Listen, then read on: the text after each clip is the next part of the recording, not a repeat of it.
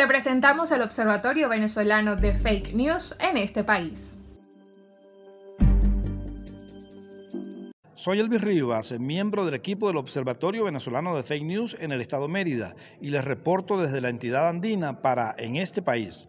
Los Andes venezolanos no escapan a los efectos de los contenidos falseados difundidos en las redes sociales y el Internet.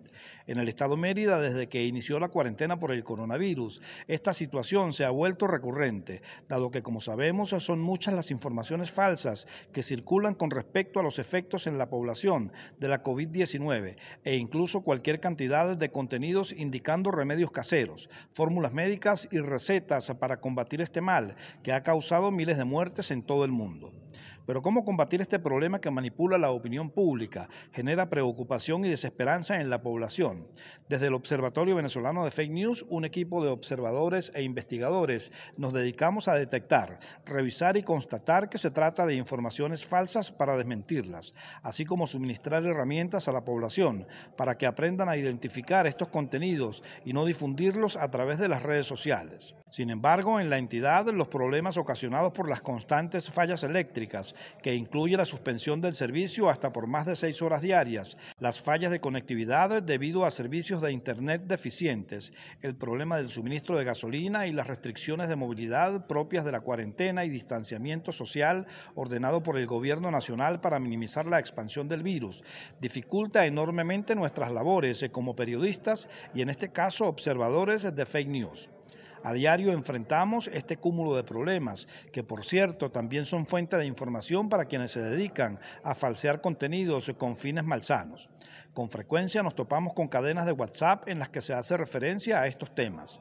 Recientemente, informaciones que indicaban cronogramas de racionamiento eléctrico que no eran publicados por entes oficiales, anuncios de suministro de combustible bajo lineamientos que al verificar no habían sido anunciados en ningún momento por los organismos gubernamentales e incluso situaciones de conflicto entre los mismos usuarios en las estaciones de servicio causaban confusión en la población.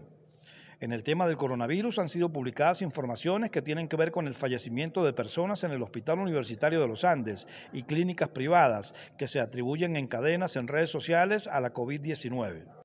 Hace dos semanas, una persona murió en un centro clínico de la ciudad y una información difundida acompañada de una fotografía en la que se observa la movilización de una carroza fúnebre en el estacionamiento. Se dijo que el deceso se produjo por COVID-19.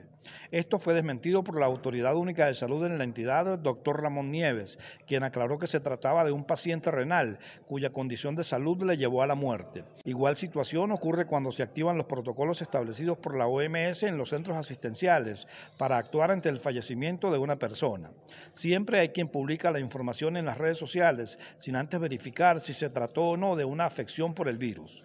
A raíz de esta situación, las autoridades regionales y municipales han instado a la población a que verifiquen con fuentes confiables el contenido de estas cadenas antes de difundirlas.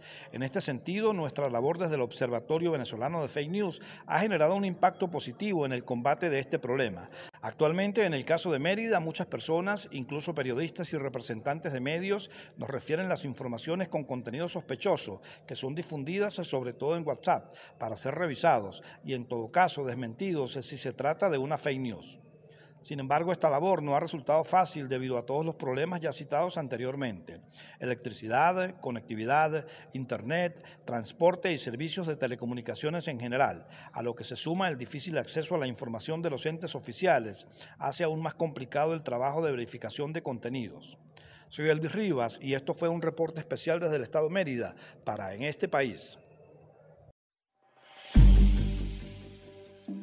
Esto fue el Observatorio Venezolano de Fake News en este país. Para conocer más de los hallazgos del observatorio, visita sus cuentas de Twitter e Instagram arroba observatoriofn y su página web fakenews.cotejo.info.